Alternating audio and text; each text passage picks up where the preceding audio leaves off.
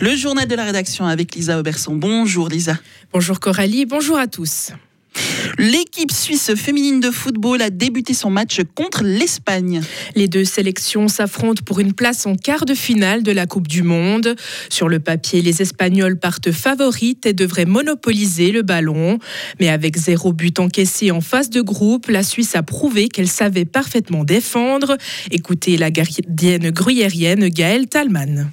Moi, je pense que l'équipe est bien en place. On a dû souffrir parce qu'on a joué contre des grandes équipes, des équipes qui, qui nous posaient aussi des problèmes euh, physiquement, euh, techniquement, mais on était, on était bien en place. Et je pense que si on arrive encore une fois à, à, jouer en équipe, à avoir euh, ces rangs compacts euh, contre l'Espagne, parce qu'on n'aura certainement pas beaucoup le ballon, ça va nous aider aussi à, à maintenir le match nul pour, pour pouvoir aller de l'avant après.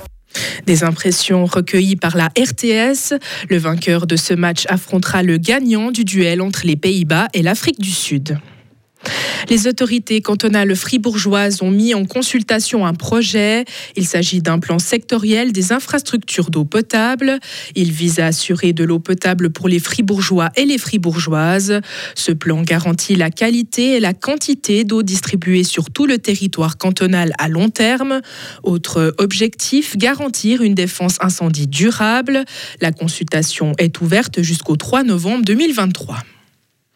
Un randonneur de 52 ans porté disparu depuis jeudi à Cernia a été retrouvé mort hier. Selon les premiers éléments de l'enquête, il a probablement chuté accidentellement. Il est décédé des suites de ses blessures. C'est ce qu'indique la police cantonale fribourgeoise dans un communiqué. Les hôteliers fribourgeois peuvent à nouveau souffler un peu. Le nombre de nuitées a augmenté de 5% dans notre canton lors du premier semestre. Ce sont là les données publiées hier par l'Office fédéral de la statistique. De janvier à juin, c'est le retour des touristes français, allemands et italiens qui se fait sentir. Des chiffres réjouissants, mais il faut rester prudent. Karine Baumgartner. Sur les six premiers mois de l'année, 216 000 nuitées ont été enregistrées à Fribourg. Le record historique remonte à 2019, avant la pandémie, avec 4 000 nuitées de plus sur la même période. Cette année, la part des visiteurs étrangers est passée à plus de 30% selon les chiffres de l'Union fribourgeoise du tourisme. L'objectif à terme pour son directeur est d'atteindre un équilibre 65% de clientèle indigène et 35% de clientèle étrangère. Seul point noir, le district de la Sarine qui reste à la peine avec la fermeture du NH Hôtel. La tendance est plus favorable ailleurs dans le canton. Et plus généralement en Suisse, la progression de l'hôtellerie se monte à plus de 13% sur les premiers mois de l'année. C'est grâce au retour en masse surtout des touristes asiatiques et américains. L'été s'annonce également radieux pour les hôteliers. Ils tablent sur une hausse d'environ 30% des nuitées en juillet-août.